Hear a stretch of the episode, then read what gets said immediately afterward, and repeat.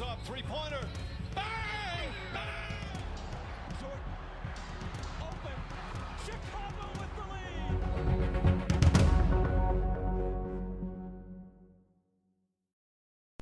Und damit nochmal von unserer Seite aus herzlich willkommen. Wie immer bin ich nicht hier alleine. An meiner Seite mein allseits bekannter Gast Nico. Hi von meiner Seite aus. Und zur Abwechslung wird das Thema nicht beim Namen genannt, sondern mal ein kleines Ratespiel. Und bitte euch quasi damit, äh, dass ihr am folgenden Sound erkennt, worum es heute gehen wird.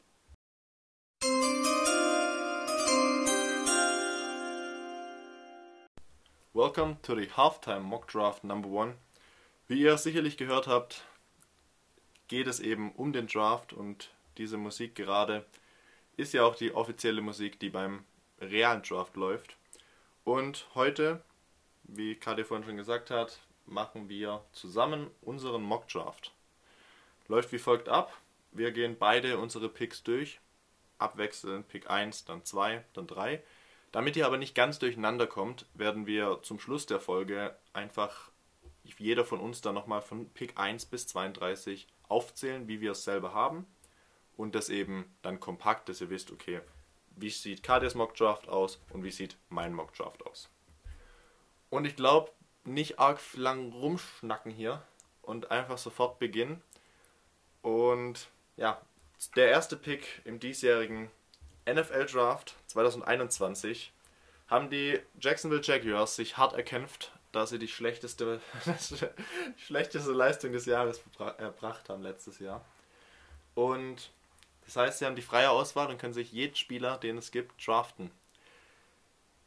Kurz vorweg, bevor wir den Namen nennen, ich denke, da sind wir beide uns einig. Es ist dieses Jahr der Spieler und man kann sich zu, eigentlich würde ich schon sagen, 100% sicher sein, dass dieser Spieler gedraftet wird. Denn er ist seit Peyton Manning das größte College-Talent, was in die NFL gedraftet wird. Jemand, der, wenn er wahrscheinlich letztes Jahr sich am Draft angemeldet hätte, auf jeden Fall in der Konversation gewesen wäre, schon da Platz ein, äh, der erste Pick zu sein.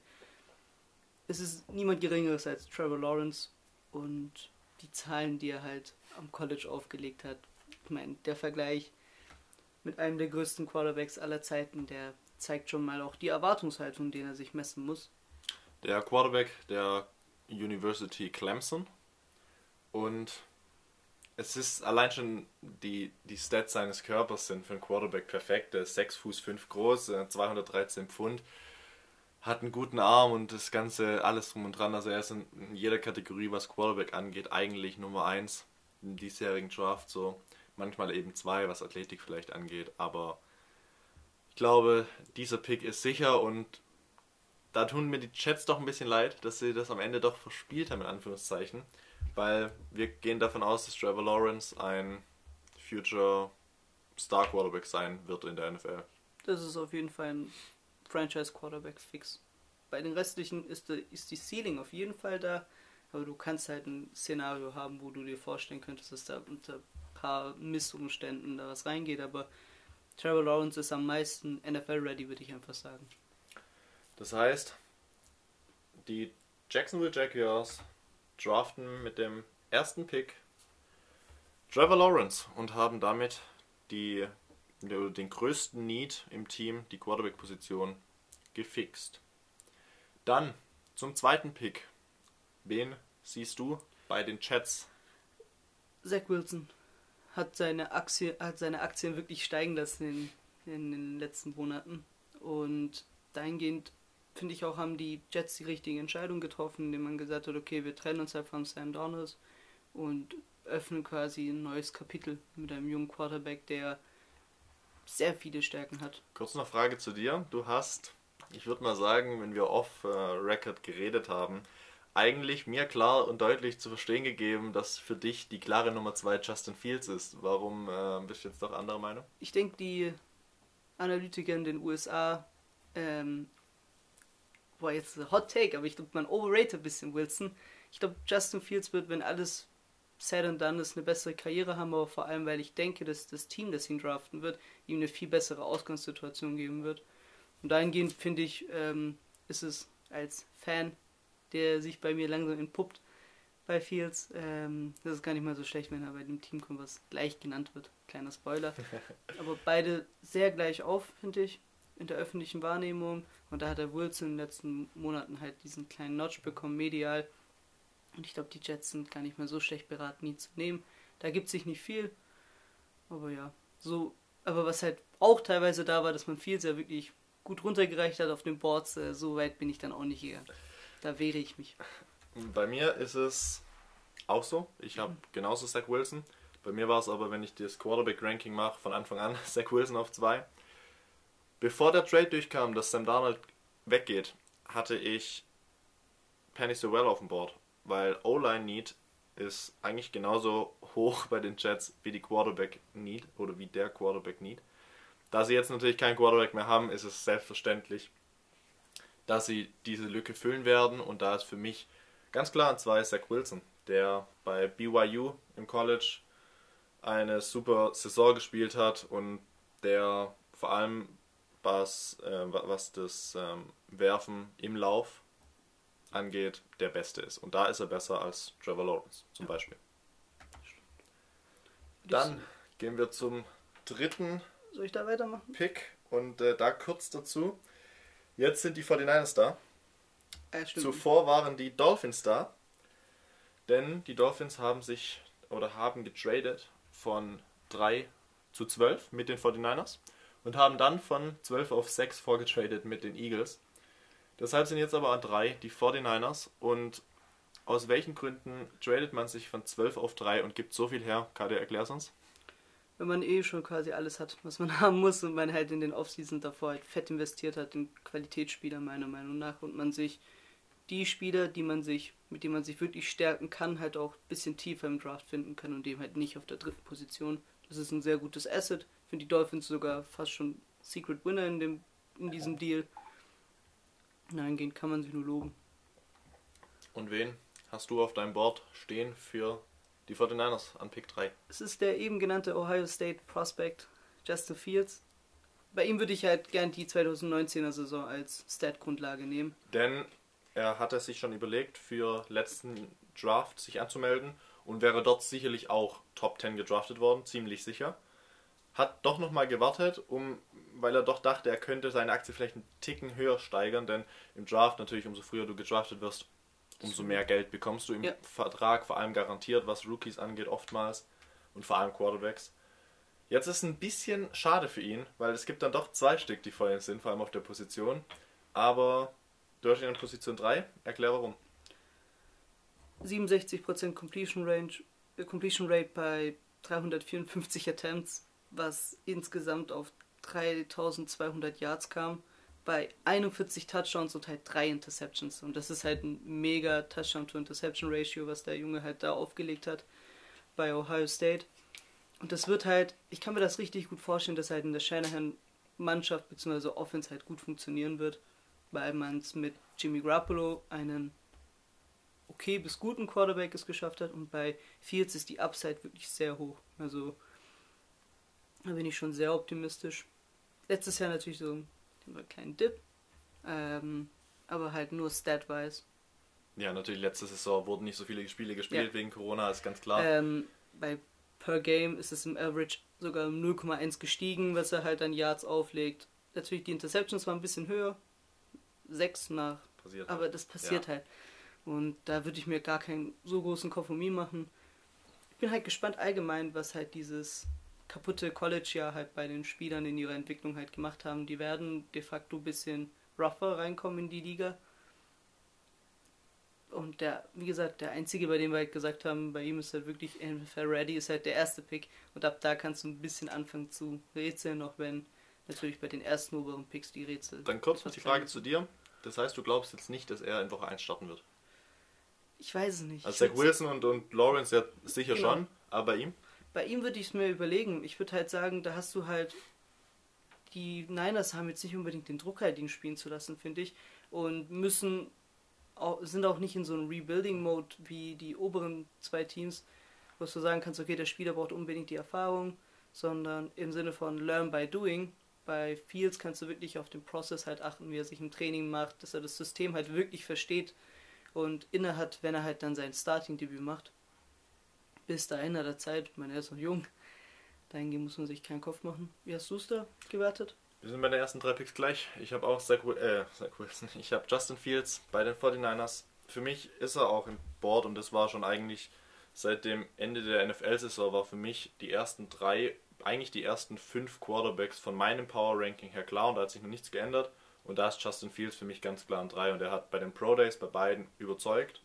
Er, ihn kann man vergleichen in der NFL mit Dak Prescott, nur dass er noch ein bisschen besser ähm, zu, zu Fuß ist. Also ein Dual Threat Quarterback, ganz klar. Und ja, die 220er Saison kann man halt nicht werten, aber wenn wir jetzt die Leistung gegen Clemson zum Beispiel anschauen, hat war er eine. Bounce Back, äh, ja, eine Bounce Back Performance gehabt und hat dann gezeigt eben, was er kann. Und der wird bei den 49ers ziemlich sicher, von meiner Meinung nach, nicht sofort starten, denn man hat Garoppolo, der ein guter Mentor sein wird. Es sei denn, er wird eventuell noch getradet, dann ändert sich die ganze Sache, aber stand jetzt mit Garoppolo als dann Backup oder jetzt eben am Anfang eben mit ihm zusammen, denke ich, er wird starten und dann Fields mehr und mehr reinkommen. Natürlich, eigentlich hätte ich jetzt nicht gedacht, dass die 49ers einen Quarterback draften, sondern eher Richtung Wide Receiver oder Cornerback gehen. Das sind auch noch Needs, aber du draftest, äh, du tradest nicht auf Position 3, um keinen Quarterback zu holen. Und deshalb ist Justin Fields jetzt auch in meiner Liste an Nummer 3. Dann gehen wir zu Pick 4, die Atlanta Falcons. Geh du ran, würde ich sagen. Interessanter Pick, denn Ja. die Falcons haben schon gesagt, sie sind offen für einen Trade. Wir werden jetzt in dieser Folge oder in diesem Mock Draft Nummer 1 keine Trades einbauen. Im nächsten eventuell. Deshalb haben wir jetzt die Falcons dort. Und kurz zu den Needs: Das ist Cornerback, O-Line, Running Back, Quarterback, Safety. Meine, meine Meinung nach. Und da muss man jetzt abwägen, welche Position davon fixst du quasi an Position 4. Und das ist für mich eigentlich die einzige Frage nur, welche Prospects oder was ist das beste Prospect, den ich brauche, der noch auf dem Board übrig ist. Und da habe ich zum einen Kyle Pitts, den Titan, obwohl ich eigentlich keinen Titan brauche. Zum zweiten hätte ich dann Trey Lance als Quarterback. Und zum dritten Penny Sewell, O-Liner. Und dann eventuell noch als viertes Patrick Surton, den Cornerback brauchen sie auch. Ich gehe jetzt hier mit Trey Lance tatsächlich. Meiner Meinung nach ist im Power Ranking Mac Jones vor Trey Lance. Denn kurz zu Trey Lance, er hat 2019 war er eigentlich ein One-Year-Starter. 2020 hat er nicht gespielt. Äh, er ist erst 20 Jahre alt. War es nicht sogar Opt-out, wenn du Ja? Opt-out, ja, wegen Corona. Und deshalb ist es ein risky Pick, weil du nicht 100% weißt, wie kann er das umsetzen, weil er es eben nur ein Jahr gespielt hat. Trotz dessen glaube ich, dass sein Upside so hoch ist und er die, äh, die Falcons vor allem eben mit den Waffen, die er hat, gut tragen kann. Und Matt Ryan ein Quarterback ist, der ihm super hilf helfen kann äh, und ein sehr guter Mentor sein kann. Sogar auf dem Bein vielleicht mit der Beste, den man dieses Jahr hat. Trey Lance? Ja. ja. Und Mit, mit Fields ist Trey Lance eigentlich der Beste, was den Lauf angeht. Und dann natürlich noch eine größere Waffe. Und wir sehen in der NFL, es geht auch häufig in Richtung Dual Threat Quarterback. Wir sehen es bei Lamar Jackson. Und vor allem am Anfang werden die Defenses wahrscheinlich noch nicht unbedingt klarkommen damit. Ja. Und deswegen habe ich jetzt den North Dakota State Starter Trey Lance zu den Falcons an 4. ich bin da ein bisschen anders rangegangen. Ich meine, Atlanta liegt im Süden. Welcher Bundesstaat liegt noch im Süden? Florida. Und dann erklärt sich relativ schnell, wer das sein wird. Kyle Pitts. Ich glaube, der ist so ein riesen Titan-Talent, dass du das halt nicht, weil, falls du den Pick behältst, dass du das halt von deinen Händen, äh, durch deine Hände gehen lässt. Und, pff, also, ist halt das Ding, wie du als Falcons das Jahr halt reingehen wirst. De facto würde es ihm natürlich nicht schlecht tun, wenn er halt in seinem ersten Jahr jemanden hat wie Matt Ryan, der in die Bälle zuspielt. Andererseits denke ich mir, okay, wenn du jetzt zum Beispiel dieses Jahr halt auf den Thailand gehst und dort halt einen hast, der über Jahre wirklich dominieren kann, ähm, kannst du halt das Jahr von mir aus auch wirklich komplett Rebuild äh, einleiten und dann sagen, okay, im nächsten Draft dann halt den Quarterback reinholen, sodass du dann da deinen One-Two-Punch halt für die nächsten Jahre garantiert hast. Und da könntest du jetzt halt mit Pitts ähm, den ersten Stein für hinlegen. Hatte ich auch genannt so. Pitts ist ein, ein riesen ja, Draft-Talent dieses Jahr oder ja, ist in der, in der Liste, wenn wir die besten Draft-Spieler nennen, wahrscheinlich eigentlich an drei, denke ich. Also Lawrence Sewell und dann kommt Kyle Pitts und dann wahrscheinlich Chase, das sind die vier. Aber deswegen ist es nie unbedingt, ein Draft sagt nie aus, wie gut jetzt ein Spieler ist. Wenn ein Spieler hinter einem anderen gedraftet wird, heißt es halt einfach nur, das Team hat ihn jetzt nicht so dringend gebraucht wie den anderen. Und das ist eben das, weshalb dann, deswegen, Kyle Pitts ist ein besseres Talent als Trey Lance. Ganz Ja. klar. Und kurz noch zu meinem Mock. Bisher mit den ersten vier wäre das das erste Jahr in einem NFL-Draft, bei dem die ersten vier Picks rein an Quarterbacks gehen. Bei dir wäre es mit den ersten drei und dann eben andere Spieler, Das wie das letzte Mal von 2000, äh, 1999, da das auch der Fall war. Dann gehe ich zu Pick 5 über. Und damit zu den Cincinnati Bengals. Das war echt ein Raten. Also Und da ist es sehr, sehr interessant, richtig. Da gibt es eigentlich bei mir drei Möglichkeiten. hau raus. Und die erste ist bei mir Kyle Pitts eben. Mhm. Denn Titan ist ein Need bei den Bengals. Dann Penny Sewell, der beste O-Line im Draft. O-Line ist ein Need bei den Bengals. Oder Jamal Chase, Wide Receiver, der beste Wide Receiver im Draft. Punkt. Punkt. Und jetzt haben wir das Problem, was machen die Bengals? Wenn ich jetzt rein nach mir schauen würde, würde ich sagen, Penny Sewell. Ganz klar. Jetzt schaue ich mir aber die Bengals an und jetzt speziell Joe Burrow. Und seine Lieblingsanspielstation im College war Jamal Chase. Und er möchte ihn haben im Team. Und da AJ Green auch gegangen ist, ist es ja völlig legitimer zu sagen, dass sie einen Wide Receiver brauchen. Ist jetzt nur die Frage, hast du lieber einen mm, soliden oder einen okayen O-Liner und einen super Wide Receiver, der dann vielleicht den Ball nicht bekommt, weil Burrow gesackt wird? Oder hast du lieber einen super O-Liner, dass Burrow den Ball auf irgendjemanden werfen kann, der den Ball aber vielleicht nicht fängt?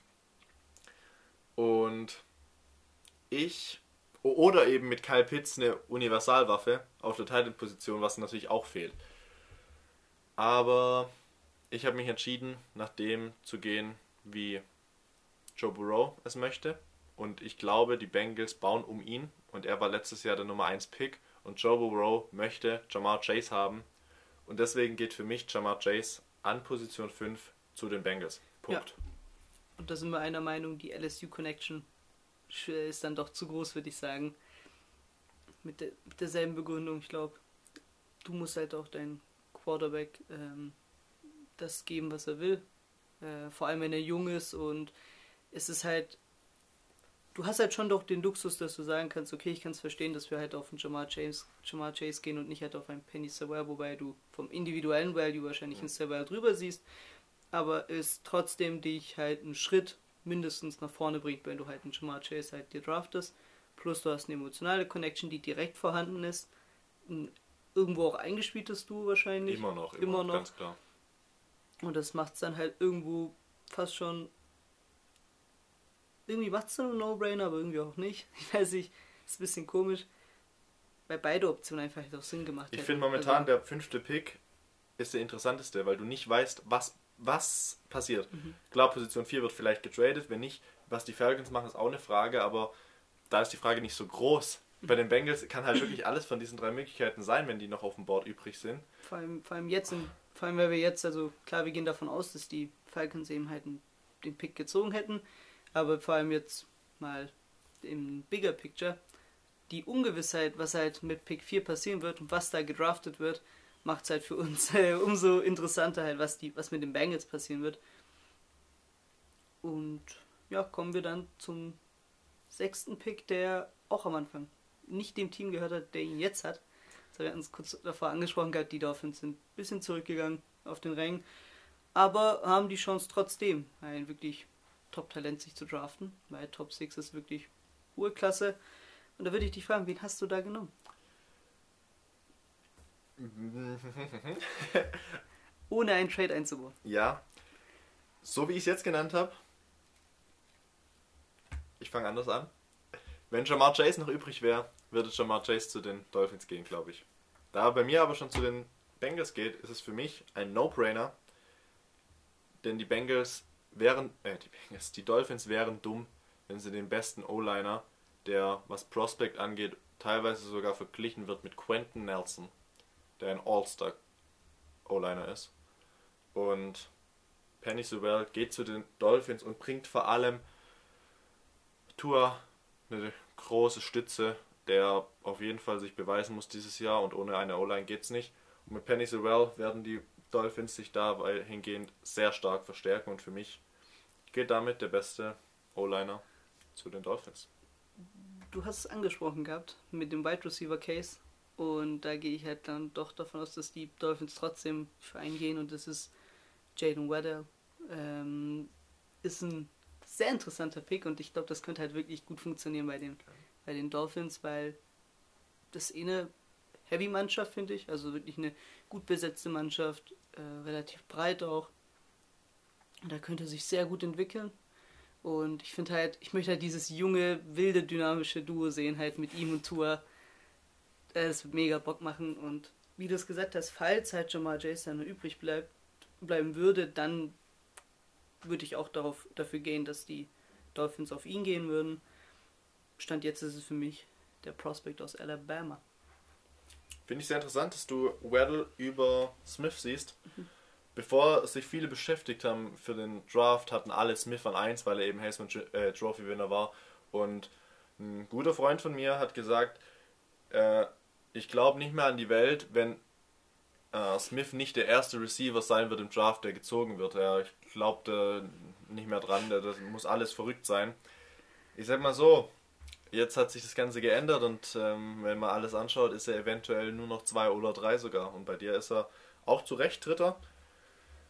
Deswegen dazu noch, äh, es sind, wenn wir halt nur kurz zu den Receivern gehen, drei Receiver, die eben jetzt genannt wurden. Die drei sind die besten drei. Wie die Reihenfolge da ist, das sieht man dann. Dann gehen wir zu Pick 7 und ich finde es gut, dass wir jetzt schon ab Pick 4 äh, unterschiedlich gegangen sind. Die Lions. Und die Lions äh, haben natürlich einige Needs. Wen hast du zu den Lions an 7? Und da würde ich dich fragen, wen hast du an Position 7? Das wäre dann jetzt Trey Lance. Ähm, sehr interessanter Prospect und ich finde, bei den Lions ist halt die Sache, wie willst du halt jetzt auf der Quarterback-Position weitermachen? Jared Goff? Und da weiß ich halt nicht, ob das halt die mittelfristige oder langfristige Zukunft sein soll bei den Lions, weil ich da halt nicht die Timeline, in der sich halt Jared Goff und seine, ich nenne es mal Prime, befindet und da, wo die Lions sind, das überlappt einfach nicht. Und dann wäre es halt nicht im Interesse beider, dass man halt dahingehend äh, auf ihn jetzt über die Jahre ihn halt dort äh, versauern lassen würde. Was ich mir halt vorstelle, ist, dass er dieses Jahr dann halt starten wird und irgendwo, auch wenn er noch jung ist, aber letztendlich halt in einem Super Bowl schon stand, in einem Winning Team wie bei den Rams, dass er dann halt eine Mentoring-Rolle übernehmen könnte bei Justin Fields. Und ich hoffe, dass die Lions dahingehend ähnlich denken. Und dann hast du eigentlich nur positive Aspekte. Du hättest, wenn du ihm dann halt Jared Goff die Saison starten lässt, könnte halt sein Value hochbringen, könntest damit halt Picks generieren und hast in der Hinterhand halt einen Prospect, der sich gut entwickelt hat hinter ihm, hoffentlich im Idealcase und das wäre dann mein vierter, oder? Das wäre mein vierter Quarterback, Quarterback, genau, ja. mein vierter Quarterback im, im Board. Bei mir, ich hab's anders. Ich, es hat mich jetzt gerade ein bisschen überrascht, Quarterback zu den Lions, weil man eben jetzt nicht denkt, gleich von vornherein, ja, man hat jetzt Jared Goff, braucht man eben keinen Quarterback mehr, wir gehen mit ihm. Ich verstehe aber deinen Case, ergibt Sinn. Ich sehe es einen anderen Need als höher, weil ich halt in Jared Goff glaube. Und wenn ich mir den Linebacker-Core angeschaut habe bei den Lions, habe ich jetzt recht schnell gemerkt, dass da niemand zu finden ist. Und in diesjährigen Draft ist, was die Position des Linebackers angeht, einer dabei, der Inside sowie Outside Linebacker spielen kann und das auf einem hohen Extraklasse-Level. Und das ist Micah Parsons von der Penn State University. Und er ist so expressiv, er hat so eine Geschwindigkeit und ich glaube, der wird sofort in die NFL starten und dort produzieren. Und ähm, seine Tackles statistisch auch hochtreiben. und wird wahrscheinlich schon im ersten Jahr, was die Tackles angeht, Leader der Lions sein, wenn sie ihn draften. Und das ist Micah Parsons, der für mich zu den Lions geht und damit den größten Defensive Need der Lions füllt, weil wir wissen, Linebacker ist eben die, ja, der Quarterback der Defense. Und das Gute an ihm ist eben, er kann Inside sowie Outside spielen. Und deswegen habe ich Michael Parsons an 7. Dann Position 8 würde ich gleich weitermachen. Sind die Panthers dran. Und ich habe immer noch fest dran geglaubt, dass die Panthers sich Sean Watson traden. Ähm, jetzt haben sie sich Sam Darnold getradet. Das heißt, sie werden sich sicherlich keinen Quarterback draften. Jetzt die Panthers. Welche Needs haben die Panthers? Die Line natürlich, um Sam Darnold zu schützen. Eventuell noch ein Safety neben Jeremy Ginn. Oder der Need, den ich als größtes ansehe. Und vor allem hinsichtlich und in Verbundenheit mit dem oder mit den Spielern, die jetzt auf dem Board noch übrig sind. Und da haben wir Kyle Pitts übrig bei mir. Und Kyle Pitts würde den Titan Spot der Panthers sehr, sehr stark verbessern. Und wenn wir uns jetzt vorstellen, Sam Darnold hat Kyle Pitts als Tight End, Robbie Anderson als Wide Receiver, DJ Moore als Wide Receiver, sind das drei Ansp und Christian McCaffrey als Running Back, der einer der besten Passcatcher ist. Und Sam Darnold dann zeigen kann, warum er ein äh, Third Overall Pick war im Draft, wird er zu einem Franchise Quarterback heranwachsen. Und da könnte Kyle Pitts eine Riesenstärke sein. Der Tight End, den Kadi vorhin angesprochen hat, aus Florida, der nicht nur Tight End ist, sondern einfach ein Receiver an sich, der dominiert und der wird dominieren, ziemlich sicher. Und äh, viele sagen schon, er wird ein Future Hall of Famer sein. Und das glaube ich auch. So was er eben an, an ja, Voraussetzungen hat und das, was er zeigt, geht für mich Kyle Pitts zu den Panthers und füllt da eine riesen Lücke an Position 8. Wen hast du an Position 8? Verstehe auch, also vor allem mit der Reihenfolge der Picks, die du bis jetzt hattest, dass es halt darauf hinausläuft, aber du hast es angesprochen gehabt mit der O-Line und durch meine Draft-Situation bleibt halt da auch ein sehr guter Prospekt des Drafts halt übrig und das wäre Penny Sewell und das wäre ein No-Brainer, wenn es bei den Panthers in meinem Draft-Szenario Draft ähm, so ankommen würde, wird, wird direkt genommen und das wäre halt auch eine wirklich einfach eine Verstär also Plug and Play, der verstärkt dich einfach, wenn du ihn drin spielen lässt, der verstärkt dich. Das würde Donald halt extrem helfen, weil so ein Spieler hatte er de facto nicht bei den Jets. Also, das muss man so sagen und das macht es dann für mich auch umso wahrscheinlicher, dass es funktionieren wird. Und dann hätte er links sowie rechts die Tackles mit Taylor Moten und mit Penny Sorrell, zwei super Tackles, was ihm natürlich auch helfen würde. Ja. Gut. Willst du gleich weitermachen mit ja. deiner Position 9, der Pick der Denver Broncos? Meine geliebten Broncos. oh Mann. Ähm, Cornerback, Need sehe ich bei ihnen. Und wer ist der Top Prospect, der noch übt, der auf dem Board noch übrig ist, Nico? Musst du wissen. Es gibt drei Cornerbacks, die da sind und das sind Patrick Surton, JC Horn Meiner Meinung nach der dritte äh, Salib Farley. Manche haben Craig Newsom, mhm. aber mh, mm, wenn du, ich sehe nämlich keinen Cornerback bei ihnen, deswegen sind wir da anderer Meinung. Patrick Surton ist es bei mir, der dann zu den Broncos geht. Wäre ein Pick, wofür ich die Broncos beneiden würde, um ehrlich zu sein, als Raiders-Fan. Auch wenn sie in derselben Division spielen und ich sie persönlich nicht leiden kann, aber das sind Qualitätsspieler. Ich sehe schon, das heißt den Need, also ich finde, der, der ist schon so guter Spieler, finde ich, auf seiner Position. Den würde ich mir halt da auch nicht großartig lappen lassen, äh, wegnehmen lassen. Und ich gehe auch nicht davon aus, dass die Broncos auf der Quarterback-Position von Lock weggehen werden, sondern da halt dranbleiben. Dementsprechend gehe ich dann halt auf Corner Cornerback statt auf Quarterback. Wie so manche andere. Ich sehe da im Echten eine Möglichkeit, dass die Broncos an 4 hochtraden für einen Quarterback. An Position 9 aber nicht. Und mein Pick geht in die Line. Jetzt nur die Frage, D-Line oder O-Line. Beides ist gefragt und in der D-Line wäre mein Pick Christian Balmer. Und in der O-Line wäre es für mich Rashan Slater. Und der ein Riesentalent ist und da ihr merkt, ich habe über Slater jetzt mehr geredet, geht mein Pick in die O-Line und dazu hinsichtlich zu Hilfe für Drew Lock. Und deswegen gehe ich mit Rashawn Slater, der von der Northwestern University eine super, also er war der Star eigentlich des Teams. Er hat, ja, also er hat die meisten Duelle gegen, gegen Chase Young letztes Jahr, der letztes Jahr im zweiten, als zweiter Overall Pick gedraftet wurde, hat im College fast alle Duelle gegen ihn gewonnen und das sagt halt alles eigentlich. Da braucht man nicht arg viel mehr reden. Gegen einen Chase Young, der in der NFL dominiert, hat er im College die Duelle gewonnen und deswegen geht für mich Rashawn Slater zu den Broncos und füllt da den Need der O-Line.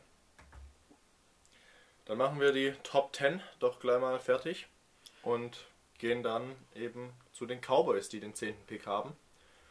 Und die Cowboys haben für mich, vor allem wenn wir die Statistiken der letzten Saison anschauen, mit einer der schlechtesten Secondaries der Liga, vor allem was zugelassenen Passyards angeht, ein Need zu füllen. Und da gehe ich zu den Cornerbacks. Mhm. Und auch ich sehe, wie du, Patrick Surton ganz klar als Nummer 1 der Cornerbacks. Und ja, er hat dominiert in Alabama. Er war ein äh, Cornerback, der Angst gemacht hat den Quarterbacks der anderen Teams. Und er war defensiv der Star. Und das nicht nur dieses Jahr, sondern auch letztes Jahr schon.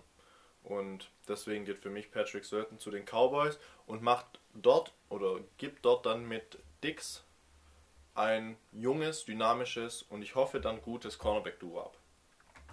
Da eben mein erster Spot mit meinem Prime-Spieler hier auf der Cornerback-Position eben schon äh, ein Pick davor nach Denver geht, geht was Pros Prospect angeht, nach South Carolina und eben auf JC Horn, der dann in meinem Case halt bei den Cowboys landen würde. Was kein schlechter Pick ist. Hm, hat eine, wie jedes Spiel hat eine Upside.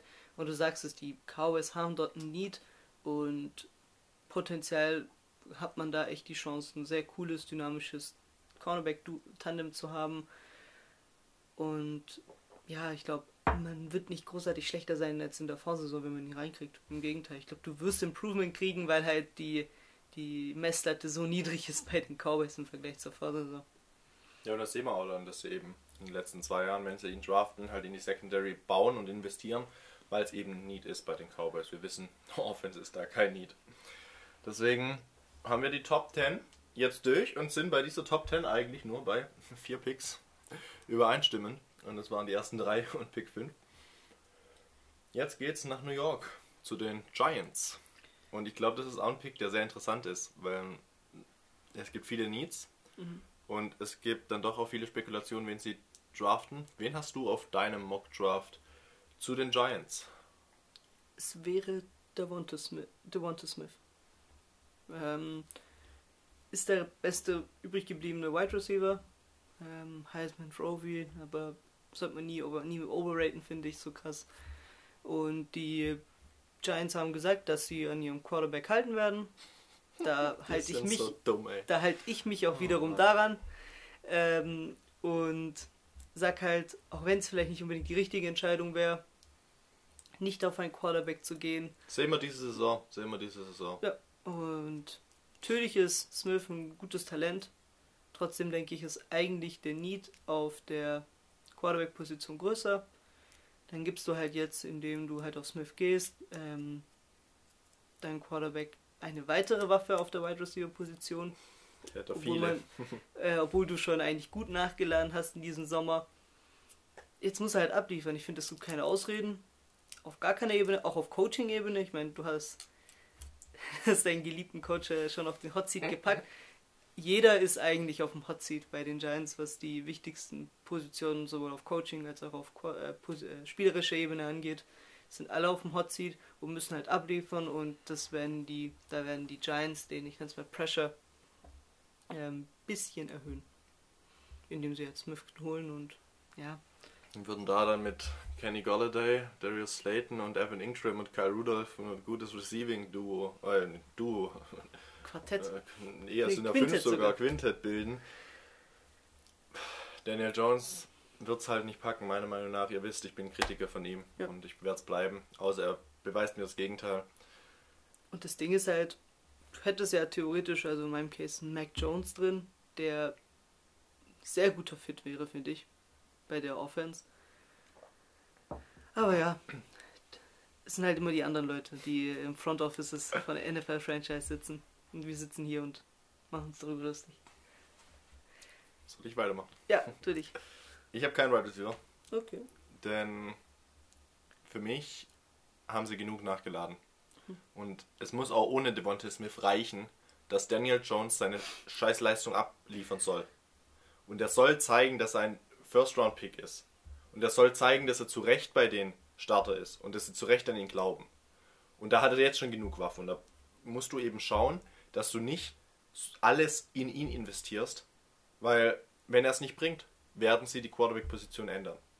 Und meiner Meinung nach sollten sie weiterhin in die O-Line investieren, um eben dann auch hinsichtlich, da ich ja immer noch glaube, dass Daniel Jones das nicht unbedingt packen wird für lange, sollten sie einen O-Liner draften, damit sie dann eben dem neuen Quarterback, der irgendwann dann bei den Giants spielt, Zeit gibt, Platz gibt, Ruhe gibt, um eben dann die Entscheidung zu treffen. Und wenn ich jetzt in die O-Line schaue,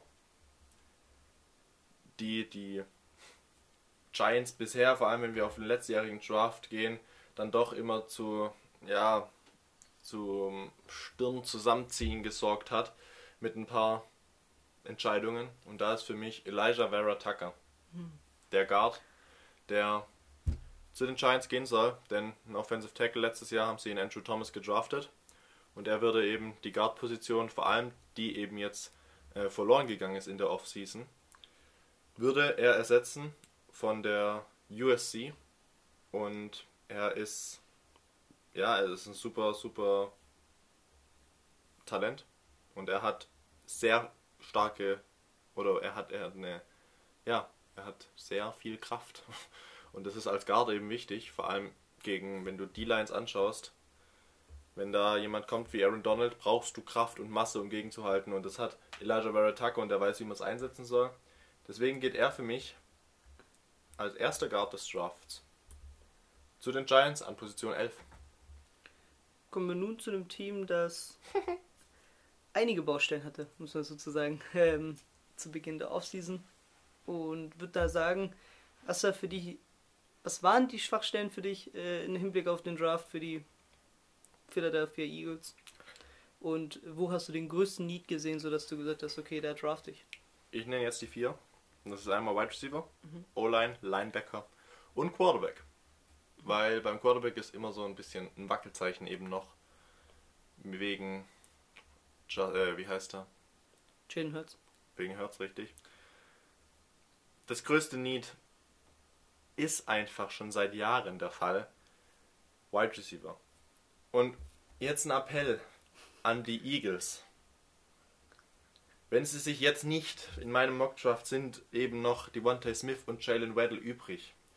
Wenn sie sich nicht einen dieser zwei draften werden, dann hat der General Manager aber ganz schnell einen Heimweg, denn er wird dann sofort heimfliegen müssen, denn er nicht mehr in dem Team bleiben wird. Jeder Pick, wenn wir die letzten zwei Jahre anschauen.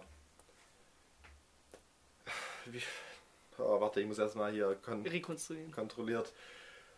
Ähm, wie heißt er denn? Jetzt muss ich kurz nachschauen. Die letzten zwei Jahre. Schau mal kurz nach, wenn die die letzten zwei Jahre gedraftet haben. Ja. Auf jeden Fall, vorletztes Jahr haben sie sich ein DK Metcalf durchgehen lassen. Haben sie sich nicht gedraftet.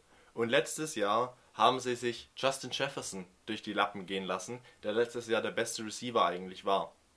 Und wen haben sie sich gedraftet? Jalen Rager. Jalen Rager, richtig, letztes Jahr und vorletztes Jahr und noch zuletzt im Jahr Jalen Rager. Er war als Prospect eigentlich drei, vier Positionen von den Spielern hinter Jefferson und sie haben ihn trotzdem genommen. Ich weiß nicht, was er sieht. Das verstehe ich nicht ganz. Und äh, Andre Dillard im Jahr davor. Das war ein O-Liner, ich meine Wide Receiver davor. Also im Vorjahr auch ein Wide Receiver. Ja. Ähm. Mir fällt der scheiß Name nicht ein. Warte, Li- Li- Live-Recherche. Mach du weiter. Ja, ich kann nicht weitermachen. Äh, Also, i- gleich, das, also den Namen nennen wir gleich. Wen sie da schon geholt haben anstatt Metcalf. Und deswegen seht ihr, dass die Falcon, äh, die Eagles einfach in den letzten zwei Jahren an Stars auf der Wide Receiver Position vorbeigegriffen haben. Akega Whiteside. Genau. JJ Arcega Whiteside. Habt ihr schon mal was von ihm gehört? Ich glaube nein. Richtig. JJ Arcega Whiteside hat den einzigen Touchdown, den er gemacht hat, ist daraus resultiert, dass der Teil, der den Ball hatte, gefummelt hat in die Endzone und er sich draufgeschmissen hat. Das war sein Touchdown. Das war das einzig Produktive, was er in der NFL geleistet hat. Also, hoffentlich mein Herz für die Eagles-Fans. Sofern die Eagles sich Devontae Smith oder Jalen Weddle draften, haben sie alles richtig gemacht, meiner Meinung nach. Und da ich mein Pick oder mein zweiter Wide Receiver in diesem Draft liegt bei Devontae Smith und deswegen sollen sich die Eagles verdammt nochmal Devontae Smith draften und wenn sie es nicht tun, Jalen Weddle. Und wenn sie das nicht tun, dann tut es mir leid, dann werden sie nächstes Jahr untergehen, noch schlimmer als letztes Jahr.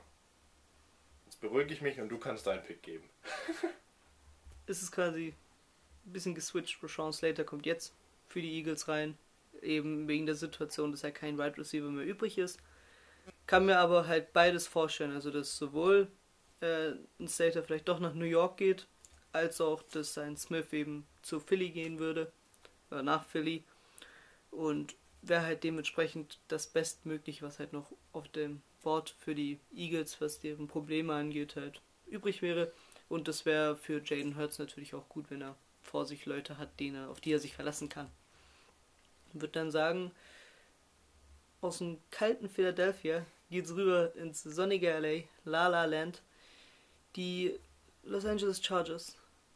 Sehr interessanter Pick, sehr interessante Franchise generell für die Saison. Wir hatten es im, vor, im Off-Season Preview Podcast hatten wir es ja angesprochen gehabt, dass da, dass wir uns schon auf was gefasst machen können aus LA in der kommenden Saison. Und würde dann sagen, ja, wie hast du den Pick dann gewertet? Hast du gesagt, okay, es gab den einen Need, wo man nachlegen muss? Oder hast du gesagt, okay, das ist ein bisschen Luxusprobleme, dass du sagst, okay, äh, auf eine Position möchte ich mich ein bisschen mehr Premium ausstellen? Ich habe vier Needs tatsächlich. Mhm.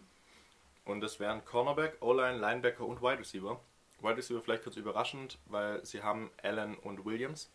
Aber so ein dritter wäre eben nicht schlecht. Wenn die Chargers da eventuell noch einer von diesen drei Top-Receivern übrig wäre, bei mir wäre es Jalen Weddle, der noch übrig wäre, wäre es eine Option, ihn zu picken.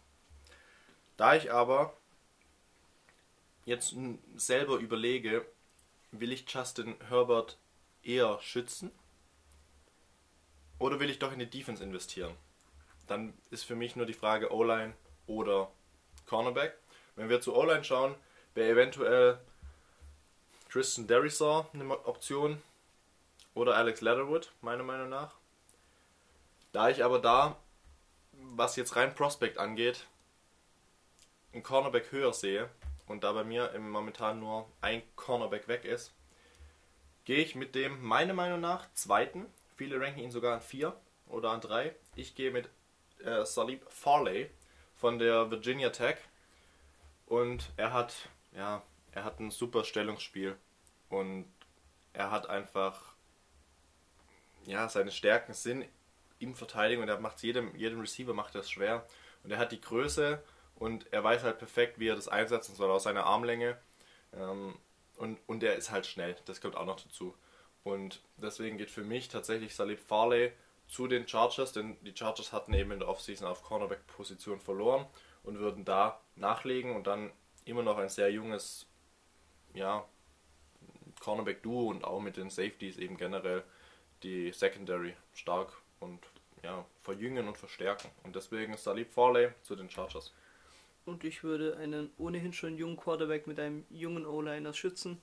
Und das wäre Christian Derisor, den du eben angesprochen hattest. Ähm, wie du sagst, da es ist eine Auslegungssache, wo die Chargers als Front Office sagen, da brauchen wir am ehesten eine Verstärkung. Ich finde, mit einem guten O-Liner machst du nie was falsch. Vor allem, wenn du halt mit Herbert einen so brachial spektakulären Quarterback halt hast, der wirklich einfach Bock macht zuzuschauen. Also man spricht ja immer gerne von League Pass Teams und ich glaube, da können wir die Chargers schon jetzt fürs kommende Jahr ganz oben eintragen. Und wieder, äh, mache mal weiter mit meinen Wetteranspielungen. Von kalt zu warm und jetzt wieder von warm nach kalt. Es geht nach Minneapolis zu den Minnesota Vikings, die den 14. Pick haben und da auch, also ich war mir nicht ganz so sicher, wie ich da, wie ich da rangehen soll bei den Vikings. Da gibt es ein, zwei Needs. Wie bist du rangegangen? Ich würde sagen, auf der Edge ist es ein bisschen am größten, würde ich sagen. Ähm, bei den Vikings ist halt, da habe ich gedacht, was ist für mich der beste Prospect, der halt nicht unbedingt vom Fit, aber halt auch allgemein vom, von der Indiv an der Blase betrachtet so gut ist, dass er mich, mir auch am meisten bringt. Also so ein Hybrid quasi aus beiden Herangehensweisen. Im Final bringt es mich nach Michigan zu Pay. Und bin mir aber halt nicht sicher, ob das. Ich war wirklich, oh mein Gott, ich war so. Quitty Pay kurz zur Position Edge, äh, Defensive End. Und ich war halt wirklich todesunsicher bei diesem Pick. Ich sag's dir ehrlich, also um es mal kurz zu spoilern, ähm, ich hätte auch jemand gerne genannt, den ich aber später bei den Raiders gerne sehen möchte. Deswegen äh, hat da ein bisschen bei mir der, das Fanherz mitentschieden. Aber ich weiß nicht. Also Quitty Pay war für mich mit der Pick, wo ich am meisten überlegen musste und ich mir halt gedacht habe, okay, spätestens da wird meine äh, vier- äh, 13 Treffer Streak mit Picks äh, enden. Ja, ich habe auch den Need aufgeschrieben, der D-Line. Genauso habe ich aber auch den Need aufgeschrieben, der O-Line und der Wide Receiver. Jetzt werdet ihr euch wundern, warum Wide Receiver? Man hat Adam Thielen und man hat Justin Jefferson. Ja, aber auf der Thailand-Position mit Irv Smith weiß ich nicht, ob das wirklich so gut ist für Kirk Cousins als Quarterback. Und wer ist der dritte Receiver? Und da muss man sich überlegen. In meinem Mock Draft ist zum Beispiel auf der Wide Wide Receiver Position Jalen Waddle übrig. Genauso auf der O-Line-Position bei mir noch Christian Derizon. Und da er noch übrig ist und er ein Top-Prospect ist, vor allem was die O-Line angeht, und hinsichtlich dazu, dass er Lücken für Dalvin Cook schafft, der der Star der Vikings ist, und das ist Fakt, gehe ich hier mit Christian Derizon von der Virginia Tech. Ja, ja, einfach ein super Prospect ist. Und bei den Vikings dann sicherlich viel Platz für Cook schaffen wird und viel Zeit hoffentlich für Kirk Cousins und dadurch natürlich dann auch viele Pässe für Adam Thielen und Justin Jefferson. Und ja, Christian Derizon an 14 zu den Vikings. Meine Streak bleibt bei 14 bisher. Du bist dir sehr sicher. Nee. Bin mir ab 5 nicht mehr sicher. Ab 4. Selbst bei 3, aber das ist was anderes. Dann zu 15 zu den Patriots und ich habe vielleicht eine Variante im, im Kopf, dass wir jetzt eventuell wieder gleich sind. Ich weiß es nicht. Die Patriots, ich würde mal kurz starten, wenn es passt. Die Needs, die ich aufgeschrieben habe, sind Running Back, Wide Receiver und Quarterback. Auch wenn man in der Offseason auf den Wide Receiver Position nachgelegt hat. Aber so einen richtigen Super Receiver hat man jetzt nicht. Running Back wären natürlich die besten immer noch übrig auf der Position. Vielleicht ein bisschen früh. Und Quarterback, ja, man hat Cam Newton. Und jetzt habe ich mir überlegt, man hat den besten Coach, Bill Belichick. Und wer ähnelt einem Spieler, mit dem Bill Belichick eine Ära geprägt hat und Titel geholt hat? Mehr als jeder andere. Und das ist Tom Brady. Und welche Spieler ähnelt ihr am meisten? Und das ist Mac Jones. Und ich gehe mit Mac Jones an 15 als fünfter Quarterback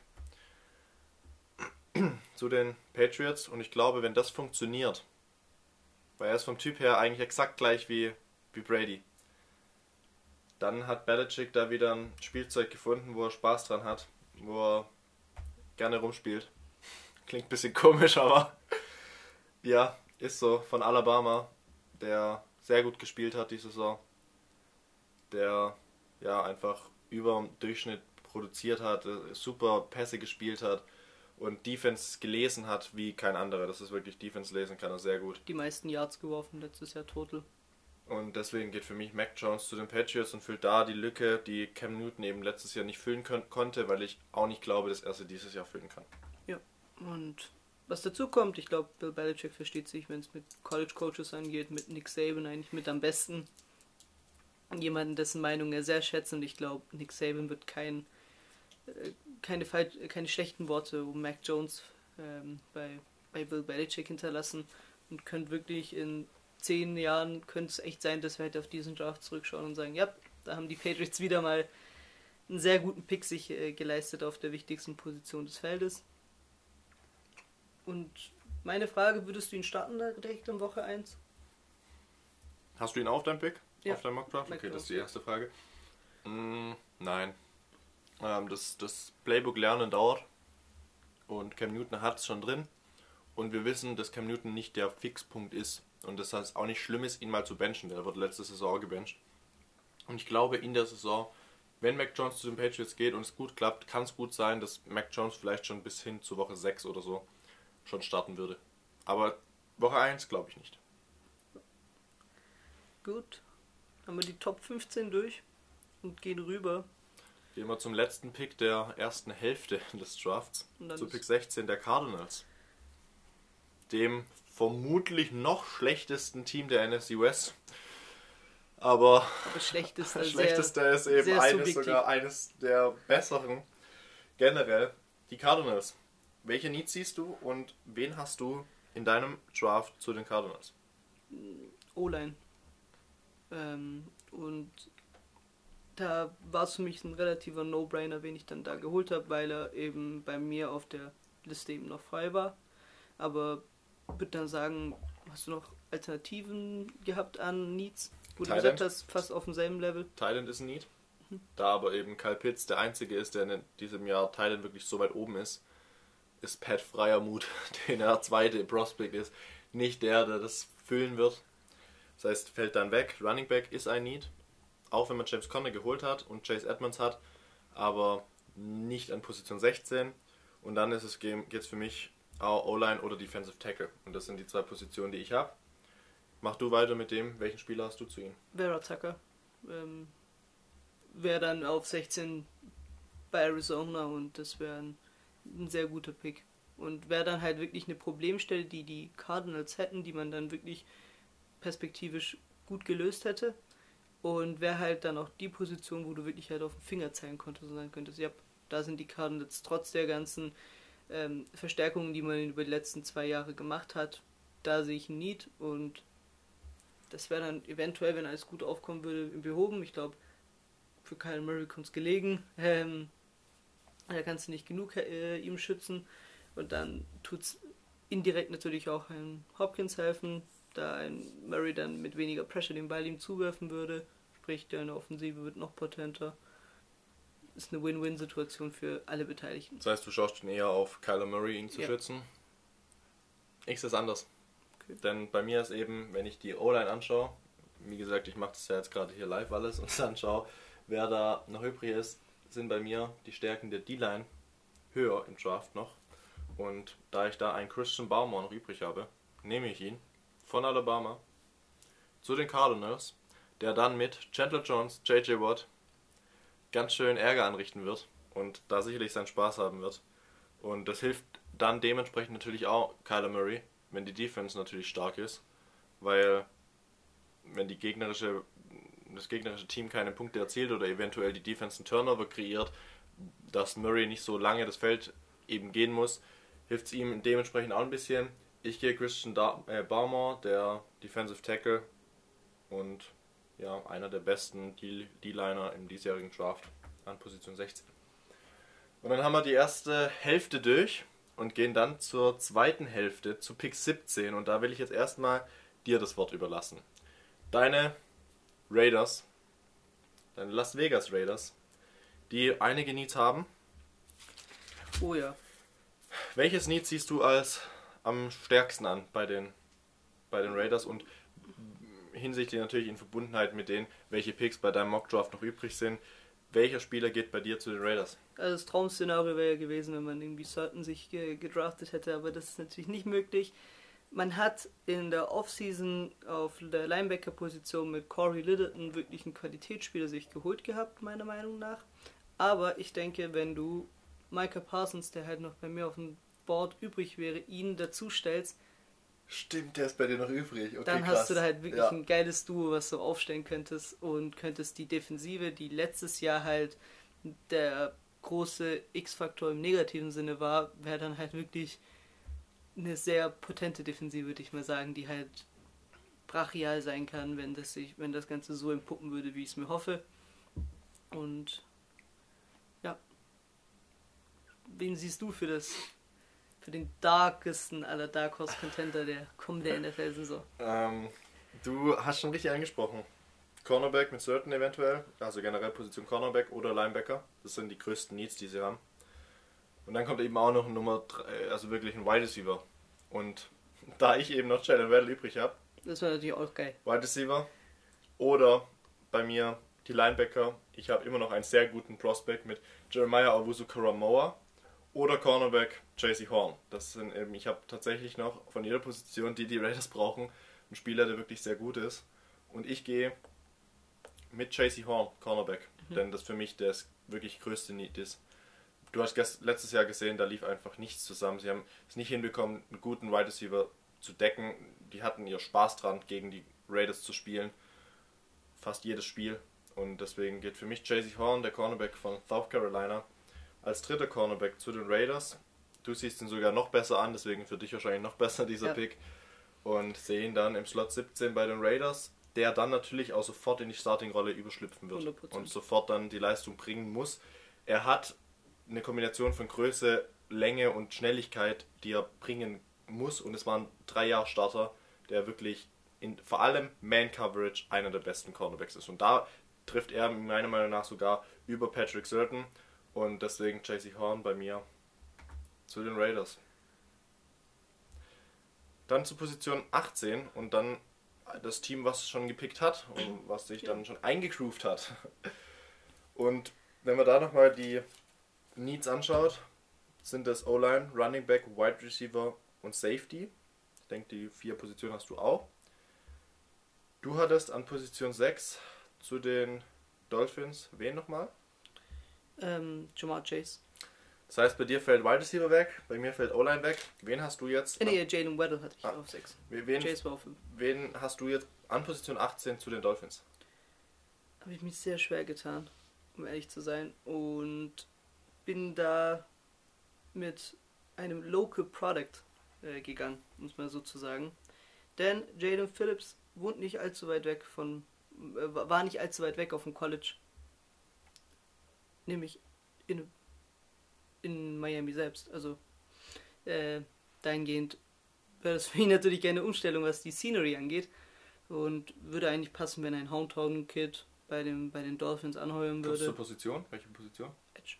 Ja. Ähm, Ja, nur für die Leute ja, genau, draußen. für die Leute draußen. Würde passen, finde ich. Ähm, wie gesagt, ich finde es eh immer romantisch, wenn halt ein Spieler gedraftet wird, der beim College um die Ecke war. Wird passen, denke ich auch. Von der spielerischen Anlage her ist ein Need, meiner Meinung nach, bei den Dolphins. Wieder mal Win-Win. Ja, und ich gehe, gehe jetzt mit 18 zu dem Spieler,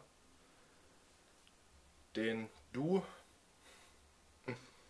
an Position 6 hattest. Und das ist Jalen Waddle, der bei mir eben noch durchgerutscht ist. Und deswegen Also das wäre ja wirklich ein mega Ding. sehe ich ihn dann an 18 dort.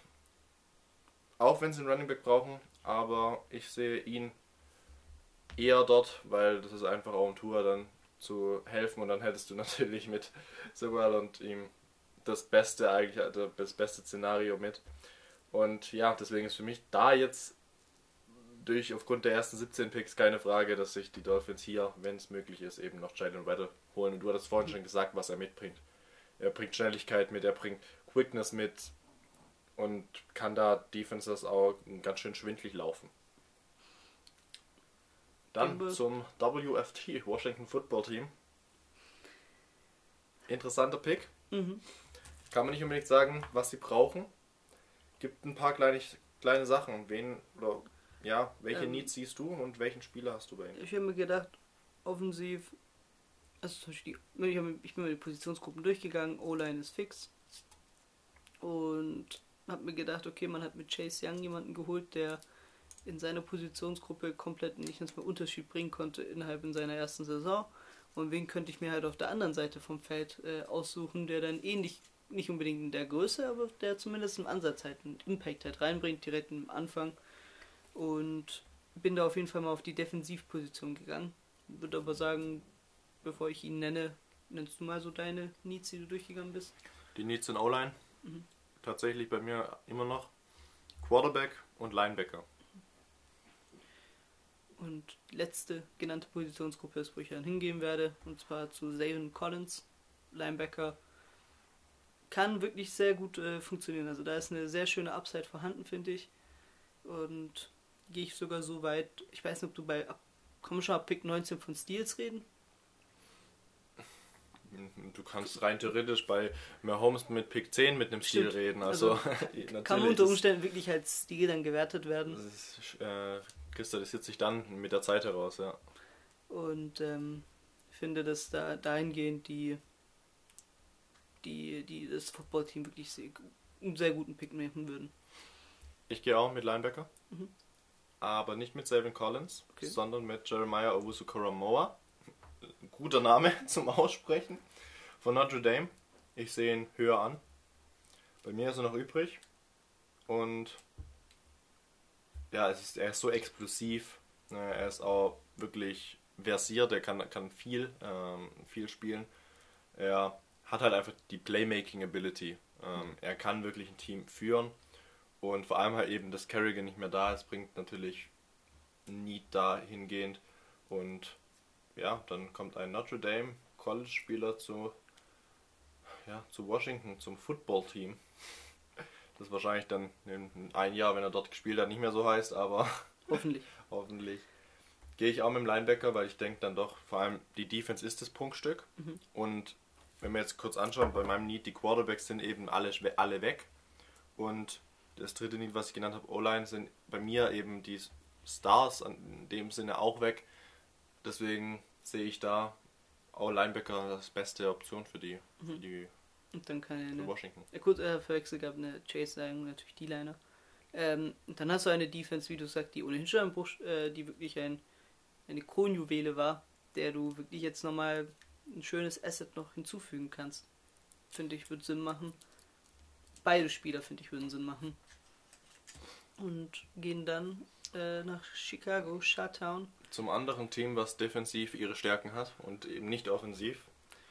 Und äh, kleiner Spoiler, in die Richtung geht dann auch der Pick bei mir.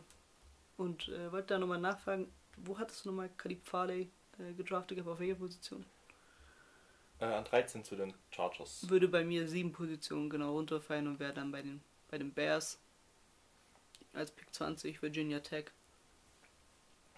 Ist ein, Also ist, eine, Cornerback. ist ein Cornerback, da ist eine Lücke und er hat sowohl die das Potenzial, also da ist natürlich sowohl der Need vorhanden, als auch das Potenzial, diese Lücke halt wirklich aufzufüllen. Stimme ich dir zu. Normalerweise sagt man Quarterback ist es nicht. Dortmund ist nicht die Lösung. Ja. Da da aber eher Talente für die zweite und dritte Runde da sind, vielleicht kann man die noch draften. In Davis Mills, Kyle Dress, Callan Mond, Sam Ehlinger zum Beispiel. Wird der 20. Pick overall nicht an Quarterback gehen. Genauso wenig bei mir in die O-Line, denn da sind schon zu viele weg. Bei mir geht es genauso in Cornerback. Da bei mir eben die ersten drei weg sind, ist bei mir Greg Newsom übrig von der Northwestern University. Und Greg Newsom ist ein Cornerback, der ja vor allem im Coverage, Press sowie Zone Coverage seine Stärken hat. Und da nicht unbedingt du sagen kannst, ja, das ist die Schwäche, die greift mal an. Und deswegen geht Greg Newsom als sehr guter Prospect tatsächlich als vierter Cornerback in die erste Runde und an Pick 20 zu den Chicago Bears. Gehen dann äh, mit Pick 21, würde ich sagen, weiter. Ähm, nach Indianapolis, die auch eine sehr interessante Offseason hatten, finde ich. Und hatten da einen prominenten Spieler, würde ich auf jeden Fall sagen, geholt äh, mit Carson Wentz. Und da habe ich mir überlegt gehabt, okay, ähm, stellst du ihm einen, stellst du ihm jetzt mal einen Wide Receiver, der in der Breite nochmal eine Hilfe gibt, oder stellst du ihm halt einen O-Liner vor? Dahingehend waren meine einzigen Überlegungen, wie sah es bei dir aus? Die einzige Überlegung, die ich hatte, war Wide Receiver oder Defensive End, denn die O-Line ist für mich stacked. Ich Komplett glaub, reicht schon. Das reicht, äh, wenn es vor allem, wenn du überlegst, von den Eagles, die O-Line, die jetzt die letzten Jahre war, hinsichtlich zu der, einer der besten, zu den Colts, glaube ich, ist er da jetzt schon zufrieden. Deswegen waren für mich die zwei Positionen überlegenswert. Und jetzt habe ich natürlich geschaut, so welche Wide Receivers sind übrig und welche Defensive Ends sind übrig. Und Ich glaube, Bateman und Moore wären noch frei. bei mir Wide Receiver eben Elijah Moore, Kadarius Tooney zum Beispiel sehe ich da oben noch, äh, Terrace Marshall eventuell noch von LSU oder eben Bateman. Da gibt es dann tatsächlich vier, fünf gute Spieler. Auf der Defensive End Position, auf der Edge Position gibt es bei mir Quitty Pay, Aziz Ojulari, Jalen Phillips oder Jason Ovi. Sind genauso, oder Craig Rousseau auch noch von, von Miami. Sind tatsächlich einige Namen noch übrig bei beiden Seiten. Wenn ich jetzt normal überlege, würde ich sagen, die Colts traden nach hinten. Das hatte ich schon öfters ähm, in meinen Mocks, die ich zuvor privat gemacht hatte, auch.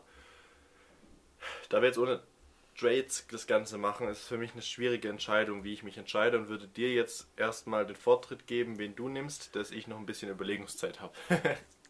Also, ich kann sagen, ich bin auf die Wide Receiver Position gegangen und da war ich halt wirklich am überlegen, wen ich da jetzt nehmen soll. Weil ich denke, sowohl Moore als auch Bateman gibt sich meiner Meinung nach nicht großartig viel. Also, was du von beiden halt kriegen kannst. Und nach langer Überlegung bin ich dann auf Bateman gegangen, um ehrlich zu sein. Ähm, obwohl ich am Anfang, als ich, an, äh, als ich meinen ersten Pick quasi dann genommen hatte, in meinem ersten Draft, war es Moore. Mittlerweile setze ich mich dann doch auf Bateman. Ist halt einer, der dir auf der Wide Receiver Position vielleicht dich nicht in der Spitze halt besser macht, sondern in der Breite. Zahlen aus der 2019er Saison, ähm, 60 Re Reception, Receptions gehabt, 1200 Yards total, 11 Touchdowns. Das ist grundsolide bis sehr gut, würde ich sagen eigentlich. Finde ich, kann man machen auf jeden Fall. Wie sieht's bei dir aus? Du wirkst nur so, als wenn du grübeln würdest weiterhin. Ich wirke nicht nur so, es ist so. Weil Wide Receiver fehlt. Man hat man hat T.Y. Hilton, man hat man hat nicht den Nummer 1 Receiver. Aber Sind das halt Nummer 1 Receiver, die noch übrig ja, sind? das ist die Frage, ob sich die Spieler, die sie haben, sich eher als Nummer 1 Receiver entwickeln können oder eben die, die jetzt hier noch übrig sind. Und wenn ich jetzt schaue, muss ich schauen, da ich mich nicht entscheiden kann, welches Prospect meiner Meinung nach höher ist. Und da habe ich als höchsten Prospect Quitty Pay übrig von Michigan, den du ja schon, glaube ich, länger hattest. Ja. Und den gehe ich jetzt als 21 zu den Colts, was die D-Line noch gefährlicher macht mit DeForest Buckner. Und deshalb Quitty Pay zu den Colts. Na, hatte ich ja, wie du es gesagt hast, schon noch also viel früher gehabt, also viel, äh, 14. Wäre dementsprechend quasi nach meinen Berechnungen ein ein Stil, weil du ihn viel später kriegst, als ich es projecten würde. Ähm, bin dann wiederum gespannt, was du bei den Tennessee Titans eigentlich so dir überlegt hast. Dann 22. Ja, und Und die Titans, meiner Meinung nach, sind es zwei Needs. Und das ist die O-Line und die Wide Receiver Position. Und genauso wie gerade muss ich überlegen, welche, welcher Prospect ist am höchsten einzuordnen. Und natürlich in Sicht zu dem, man hat ein Pferd als Running Back, der wird aber mit einer kleinen Lücke, die die O-Line nicht blockt, wird er eine große Lücke machen. Und deswegen gehe ich mit Wide Receivern. Und da sehe ich Elijah Moore, so eigentlich mit der schnellste Receiver von den besseren dieses Draft-Jahrgangs. Zu den Titans und die brauchen Wide Receiver, denn AJ Brown ist momentan der einzige, der wirklich da ist. Und da würde Elijah Moore vor allem dann eben als Speedster noch dazukommen und wäre dann eben vor allem als Ergänzung zu AJ Brown, ich glaube, ein ganz gutes Fit. bin dann trotzdem auf die O-Line gegangen, weil klar hast du ein Monster, das äh, kleinste Lücken sogar noch äh, stark bestrafen wird, weil er einfach halt wie eine Dampflok durchgehen wird. Aber trotzdem kannst du es ihm äh, versuchen, zumindest irgendwo einfacher zu machen. Bin, hab da bei mich ja auf die Reise nach Oklahoma State gemacht und bin dann auf äh, Steven Jenkins gegangen. Finde ich ist ein grundsolider Pick. Ist sogar einer, wo ich sage, da gehst du kein unnö also kein großes Risiko ein, wenn du ihn holst. finde, das würde klappen eigentlich. Du hast es auch als O-Liner, als junger Rookie dann gar nicht mehr so schwer bei den Titans da reinzukommen, finde ich auch. Und ich würde dann sagen, haben wir die 22 voll gemacht. Äh, bleiben nur noch 10 übrig. Ein Pick, der äh, für dich interessant gewesen wäre, würde ich sagen. Kommt jetzt. Pick 23. Ja, früher war Seahawks-Pick richtig, jetzt nicht mehr. Jetzt gehört es den Jets aufgrund der Straits mit Jamal Adams. Haben die Jets zwei in dieser ersten Runde. Und das Need des Quarterbacks wurde gefüllt. Das heißt, wir haben Needs übrig. Meiner Meinung nach Running Back, O-Line. Und Cornerback und Tight End und D-Line. Es sind einige, die größten drei. Running Back, O-Line, Cornerback. Und auch hier muss man wieder schauen, welcher Spieler ist noch übrig. Und da gehe ich ganz klar mit dem Running Back. Und ich gehe, da ist einfach nur die Frage, wer von diesen zwei geht als erstes, Najee Harris oder Travis Etienne. Und für mich geht Najee Harris von Alabama zu den Jets und wird dort seinen Spaß haben mit Wilson zusammen. Beides Rookies auf zwei Skill-Positionen, die beide wahrscheinlich starten werden. Und werden da natürlich, wir wissen, die Jets sind im Umbruch und die werden nächste Saison sicherlich nicht, vor allem wenn die auf den Skill-Positionen so junge Spieler sind, so richtig dominieren. Aber es wird wahrscheinlich Spaß machen zuzuschauen und ich glaube, Najee Harris ist dann das, was er gezeigt hat. Der für mich noch komplettere Running Back als es Travis Etienne ohnehin auch schon ist. Deswegen ist da, für mich liegt da nicht viel zwischen den beiden. Ich sehe Najee Harris einen Ticken höher, würde ich behaupten. Gibt aber jetzt auch keine Gründe, warum. Das ist einfach eine Typsache. Und deswegen sage ich, die Jets investieren in die zwei mitwichtigsten Offensivpositionen. Und sind nach, und somit sind wir nach sieben nicht gleichen Picks wieder gleich. Najee Harris geht auch bei mir an 23 nach New York. Und da gibt es nichts zu, hinzuzufügen von dem, was du gerade formuliert hast. Ähm, ich finde es interessant, dass ich halt jetzt back-to-back ähm, relativ mittig gegen Ende der Draft quasi zweimal jetzt äh, Running Backs kriegen werde. Du auch? Ich auch. Und dann sind wir wieder back-to-back gleich wahrscheinlich, weil du hast gesagt, es hat sich nicht gerade viel gegeben bei den beiden Running Backs, die, genannt, äh, die du gerade genannt hast. Travis Etienne wird dann bei mir auf 24 nach Pittsburgh gehen und könnte die Rolle von einem Corner halt wirklich 1 zu 1 äh, ersetzen. Ja, nicht nur 1 zu Äh, 1. und, und sogar wirklich Travis Etienne wird die Rolle von einem Connor sogar sogar im Trainingscamp schon 1 zu 1 ersetzen können und in der Saison deutlich besser werden. Und die Schwachstelle der Steelers war das Running Back Game aufgrund dessen, weil sie es erstens nicht oft gespielt haben. Das lag aber eben auch damit zusammen, oder es hing damit zusammen, dass Connor und ja, er war eigentlich, eigentlich ein guter Running Back. Da sind wir uns beide einer Meinung und ein wirklich grundsolider, mit dem du auch eine Championship gewinnen kannst, wenn, Ja. wenn der Rest passt. Aber ein Travis Etienne ist so viel explosiver, so viel schneller und hat einfach schon, der hätte, wenn er letztes Jahr gedraftet worden wäre, sich da angemeldet hätte, wäre, glaube ich, sogar höher gegangen als jetzt. Travis Etienne für mich ein perfekter Fit zu den Steelers und da sind wir auch wieder, wie gesagt, zweimal gleich hintereinander. Und dann gehen wir zu Pick 25, zum zweiten der Jaguars. Und also, da möchte ich mal so äh, große Töne spucken, dass ich glaube, dass wir da wahrscheinlich nicht wieder gleich sind. Ähm, ich würde hier in Richtung Secondary schauen bei den Jaguars. Schaue auf dich und äh, bin gespannt, ob du da gleicher Meinung warst. Hm, Da muss ich mir jetzt mal überlegen. Okay. Jetzt gib Ähm, erstmal dein Case. Also, mein Case wäre dann eben, dass Greg Newsom zu den Jaguars gehen würde. Ich finde, da kommt man. Ist ein Need. Ähm, die Jaguars haben natürlich die, die Position, die als Rookie dieses Jahr am meisten die Aufmerksamkeit bekommen wird, natürlich äh, auf der Quarterback-Position mit Trevor Lawrence sein. Und im Schatten davon, glaube ich, kann sich ein Greg Newsom äh, und mit wenig Spotlight um seine Persona Schulen gut entwickeln in Jacksonville. Und äh, wer weiß, könnte vielleicht ein Ramsey äh, ein Nachfolger sein. Ich gehe auch in die Secondary. Okay.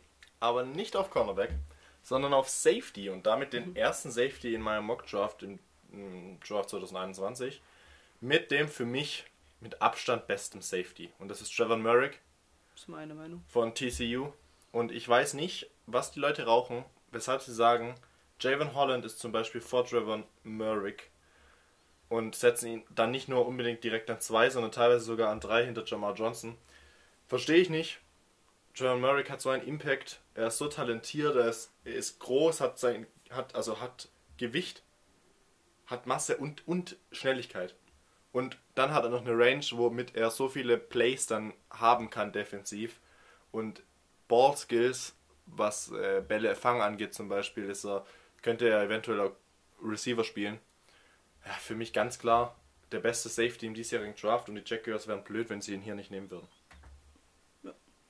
Und ähm, würde dann sagen, nachdem wir die Jacks äh, abgehakt haben, endgültig auch aus der ersten Runde, geht es dann rüber zu einem der wirklich Good Fear Stories der letzten Saison. Äh, Cleveland mit den Browns haben ein wirklich sehr gutes Team, finde ich, ein sehr cooles Team, wo wir halt auch insgesamt gespannt drauf sein können. Auch Einer von einer unserer Super Bowl Contender. der wirklich mit einem Sprung, also intrinsischer Entwicklung her, wirklich nochmal gut angreifen kann in der nächsten Saison, wo man schon letztes Jahr wirklich sehr gut gemacht hat. Ich hätte aber eine interessante Persona, und zwar auf der Defensive Tackle Position. Wir gehen äh, auf, den Bund, äh, auf das College, was wahrscheinlich die meisten Spiele bis jetzt gestellt hat, und zwar nach Alabama wieder. Und würde da mein Case für Christian Barmore machen. Ich glaube, du kannst dich als Defensive Tackle wirklich.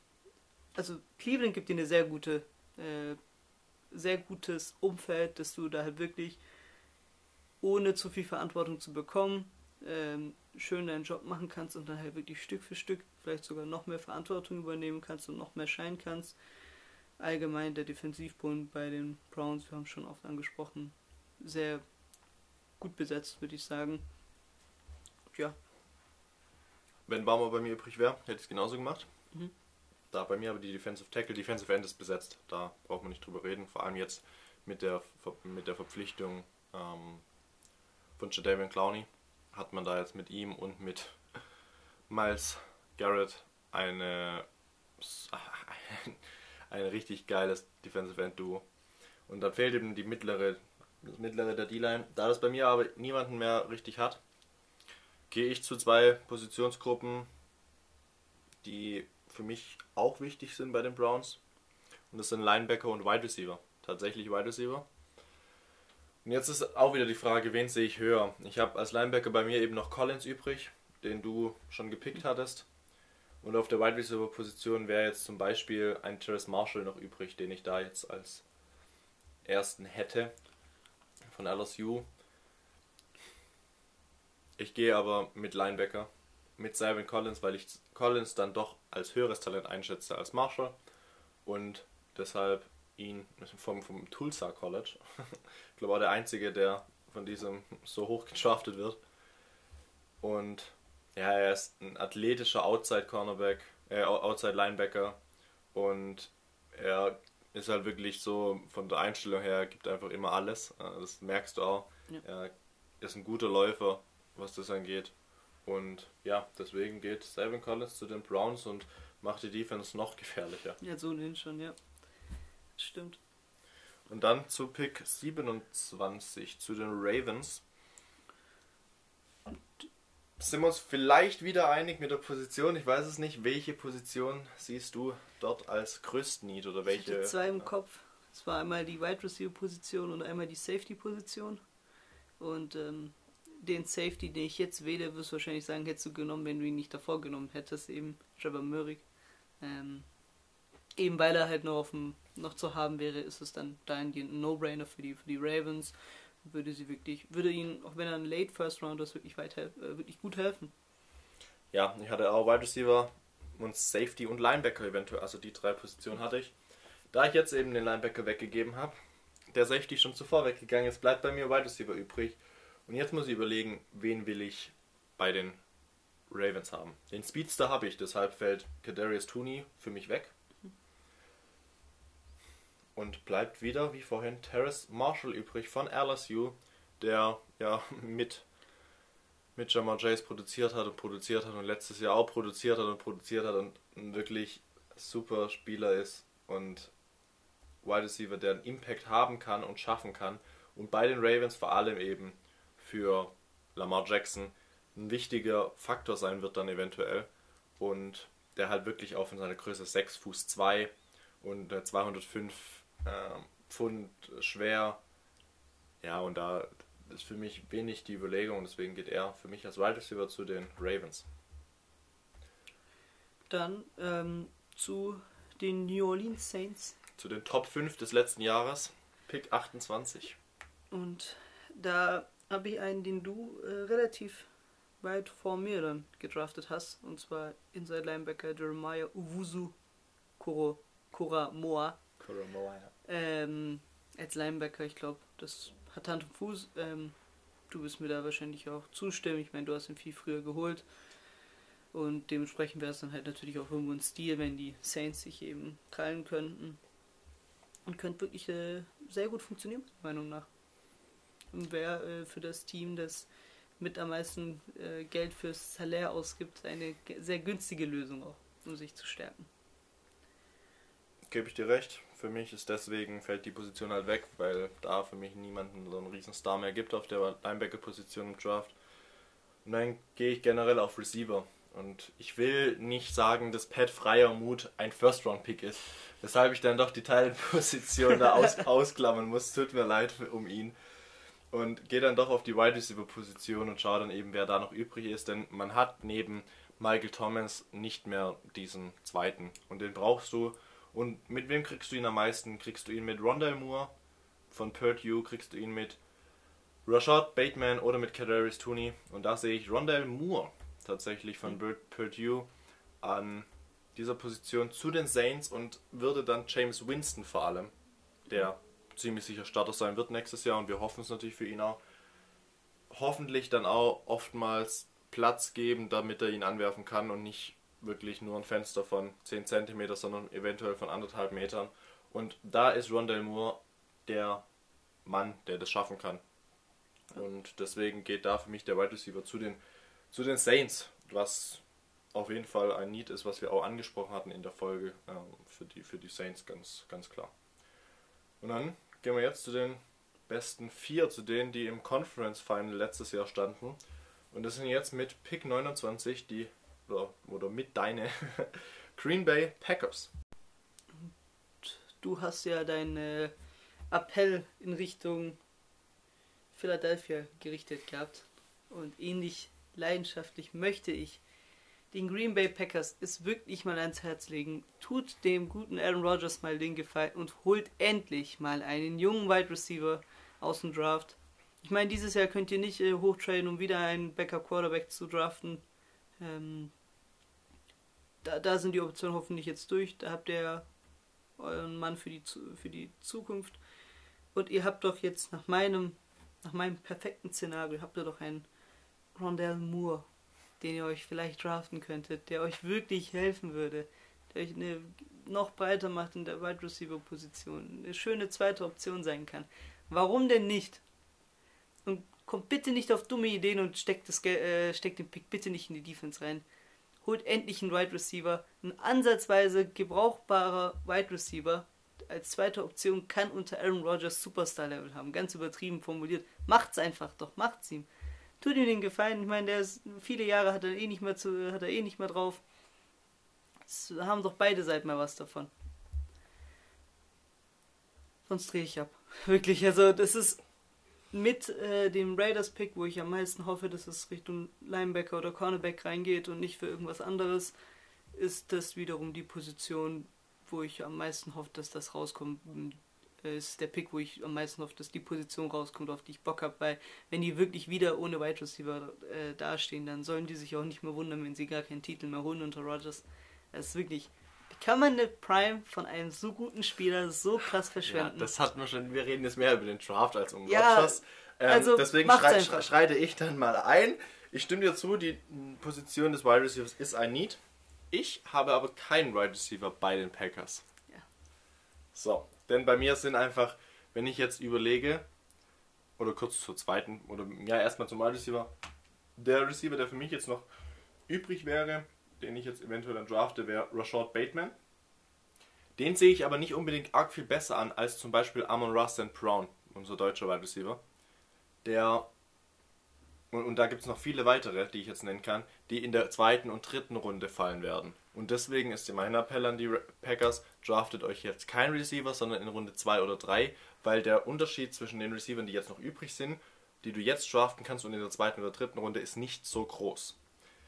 Und ich gehe einfach zu der Position, dass ich die sofort wieder ersetze, die sie verloren haben.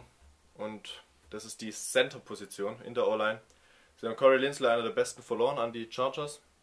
Und ich würde sie sofort wieder ersetzen durch Creed Humphrey von Oklahoma. Ein super Center und für mich auch ganz klar der Nummer 1 Center, der jetzt noch übrig ist. Quinn Miners wäre vielleicht von mir noch der zweite, aber für mich geht Humphrey zu den Packers und hilft dadurch natürlich Rogers auch. Und wenn ich dann eben schaue, ob ich den Center jetzt nehme und Receiver dann oder andersrum, gehe ich eher mit der Position jetzt weil wenn ich schaue, der Unterschied zwischen den Centern jetzt und später ist größer als der Unterschied zwischen Receivern jetzt oder später, weshalb ich ihn zum Slot 19 dazu packe. Pick 30, Bills. Gut. Wen hast du da? Muss ich ein bisschen überlegen. Ähm, habe aber einen Spieler gewählt, dessen Name sehr interessant ist, vor allem zum Aussprechen. Ifeatu Milifonwu. Cornerback. für dich könnte sehr gut passen, äh, könnte sehr gut klappen bei den Bills. Ähm, gerade wenn wir jetzt mal in Hinblick auf Playoffs schauen. Ähm, da gibt es den ein oder anderen Wide Receiver, den du stoppen müsstest, um, um, um, um in den Super Bowl zu ziehen. Und dahingehend fände ich, wäre es nicht gerade schlecht, wenn du mit Medifono einfach einen, zwar einen Late First Rounder, aber immer noch einen soliden Cornerback dir holen würdest. Bei mir sind die Needs Running Back oder Cornerback. Cornerback habe ich auch ihn als Name dastehen. Wenn ich jetzt aber die Namen und die Gesichter der Running Backs anschaue und da mir ein Javante Williams, ein Dre Sermon, ein Michael Carter oder ein Jabba Hubbard da vor die Linse fallen, fällt es mir, schwer, mir schwer davon abzulassen und auf die Cornerback-Position zu schauen. Problematisch ist, oh, problematisch, problematisch ist halt auch noch, es gibt mehr Running Backs als noch gute Cornerbacks, weshalb das wieder hinsichtlich zum Cornerback geht.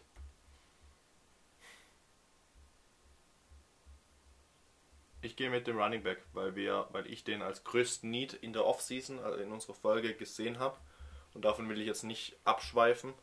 Und deswegen sage ich, jetzt muss ich mich noch entscheiden, wen von diesen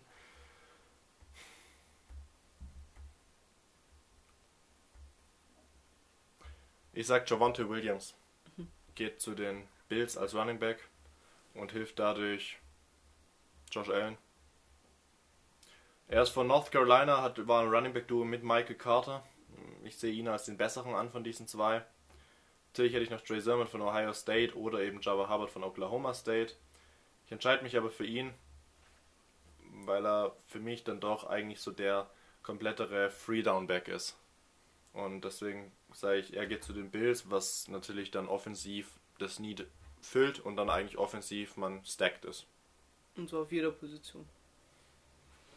Und dann jetzt zum mitbesten Team und zum Super Bowl-Sieger vor zwei Jahren und zum, oder ja, letztes Jahr und zum Super Bowl-Teilnehmer, der den Buccaneers Spaß bereitet hat, dem Verlierer des Super Bowls, die Chiefs dieses Jahr ja, Kansas City Chiefs, we oder welche Position siehst du bei ihnen als Need? Weil wir können nicht unbedingt von riesen Need sprechen bei denen. Wir können halt sprechen von der Position, wo sie am ehesten noch Verbesserungspotenzial haben. Welche Positionsgruppe ist das bei dir? Es ist das, was äh, offenbart wurde im Super Bowl selbst. Also die O-Line. Da hat man natürlich ein, zwei Moves gemacht im Sommer.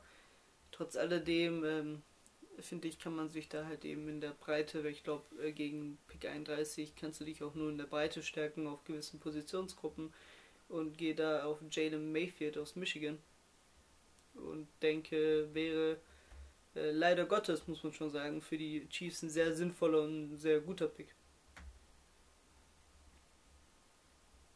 Du nix? Ganz klar, ja, stimme ich dir komplett zu. Mm. Für mich ist es aber doch eine andere Position, die ich höher einschätze. denn durch wir, wir, haben, wir haben beide gesagt im Super Bowl Re Review äh, danach, wir haben beide gesagt, die O-Line ist das Need. Aber wenn ich anschaue, was sie gemacht haben und wen sie zurückbekommen haben, mit Tardif zum Beispiel, mhm. fehlt vielleicht noch ein Center, aber da sehe ich dann doch eher eine Position, eine andere Position als besser ein, die man auf, mit Pick 31 stärkt. Und das ist die Wide Receiver Position und dadurch eine Stärkung für Patrick Mahomes. Denn man hat eigentlich nur Tyreek Hill und ja, dann halt noch ein paar andere, die da versuchen, die Rolle des Zweiten einzugehen, denn Sammy Watkins ist Geschichte, ist nicht mehr ja. da. Und jetzt muss man überlegen, Speedster habe ich, mit. Hartman eben als Zweiten auch. Das heißt, ich brauche keinen Speedster mehr. Ich brauche einen Receiver, der wirklich ein großer und ja, starker Receiver ist. Mal kurz mal reinzuhaken, aber gilt da nicht das für die Packers, was du gesagt hast, dass du sagst, okay, in der zweiten, dritten Runde wäre da vielleicht nicht auch dann ein Wide Receiver, der das ausfüllen könnte?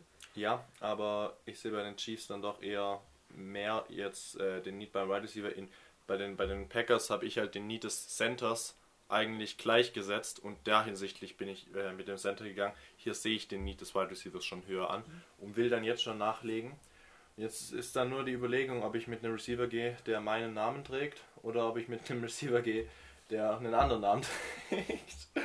Und das ist einmal Nico Collins oder Kadarius Tooney.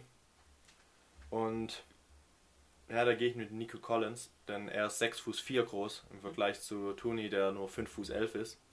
Und da hätte ich eben einen großen Receiver aus Michigan mit Nico Collins der ne, wirklich, also ein Outside Receiver ist, der vergleichbar mit Metcalf ungefähr 215 Pfund, eine exzellente Größe hat und eine Qualität, um, um also den Speed dann ist, ins zweite und dritte Level weiterzuführen auf dem Feld, ist da.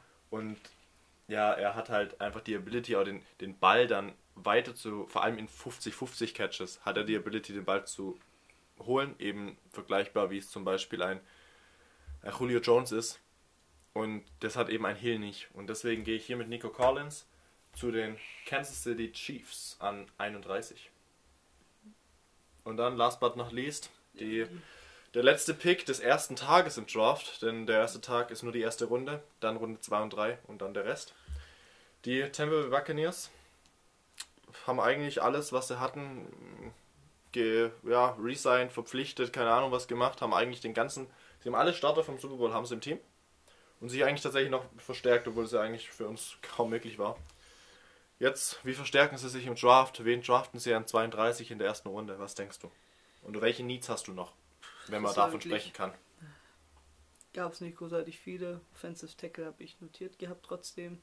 Und bin da mit äh, Samuel Cosmi gegangen. Samuel Cosmi aus Texas. Aber ich finde, da hättest du auch äh, anders, also Alex Leverwood hättest du zum Beispiel auch holen können. Ähm, da war es bei mir so eine 50-50 Entscheidung, gehe aber dann trotzdem mit Samuel Cosmi. Ich gehe in die Defense, mhm. Defensive End, wenn ich schaue, dass Jason Pierre-Paul und Ndamo Kong Su schon älter sind und nicht mehr so lange bei dem Team bleiben werden, vor allem die ja jetzt nur noch einen Jahresvertrag haben, gehe ich auf den Edge Rusher, Defensive End. Und das ist jetzt nur die Frage, ob ich da Craig Rousseau oder Aziz Ojolari sehe. Und ich sehe Ojolari höher von Georgia es ist ein, vor allem äh, fully grown 3-4er Defense, Outside Linebacker, der dann eben die Edge spielt. Und das ist ja dann doch eher das Prinzip, was die Buccaneers spielen und deswegen würde da ganz gut reinpassen. Und deswegen geht bei mir Ojulari an 32 zu den Tampa Bay Buccaneers und ist damit der letzte Name, der von ja, der verkündet wird im, im Draft im ersten Tag. Und damit hätten wir unseren ersten Mock-Draft fertig. Waren dann doch stark unterschiedlich. Ja. Jetzt würde ich kurz nochmal für, ja, für euch einfach das mal alles nochmal zusammenfassen, was wirklich Kadi gepickt hat und wen ich gepickt habe.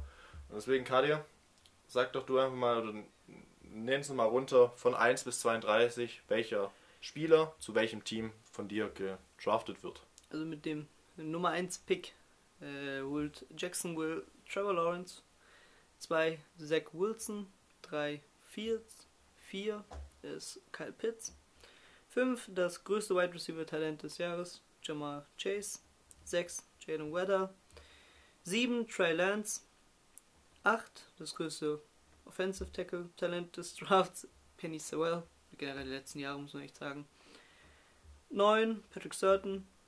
10. Josie Horn. 11. Devonta Smith. 12. Rashawn Slater.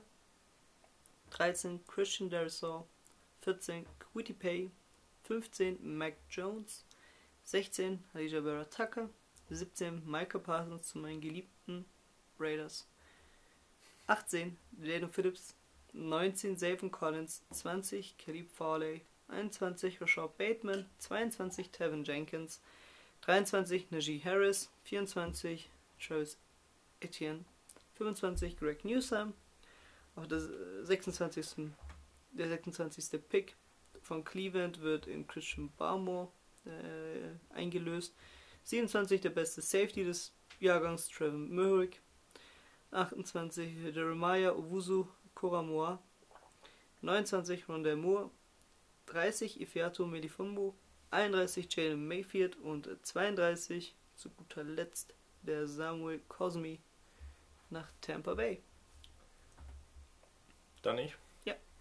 Bei mir an 1 Trevor Lawrence zu den Jaguars.